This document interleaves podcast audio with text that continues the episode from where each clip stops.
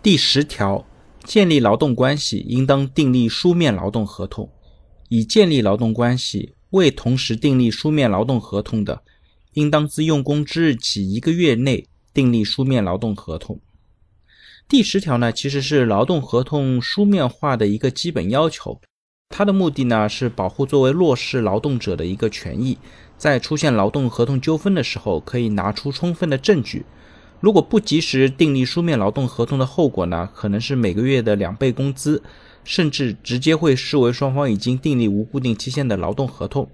那实践当中呢，大量存在的事实劳动关系呢，也将随着劳动合同法的出台退出历史舞台。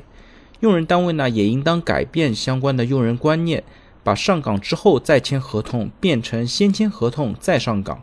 在操作实务当中呢，也应当注意两倍工资是从第二个月开始计算的。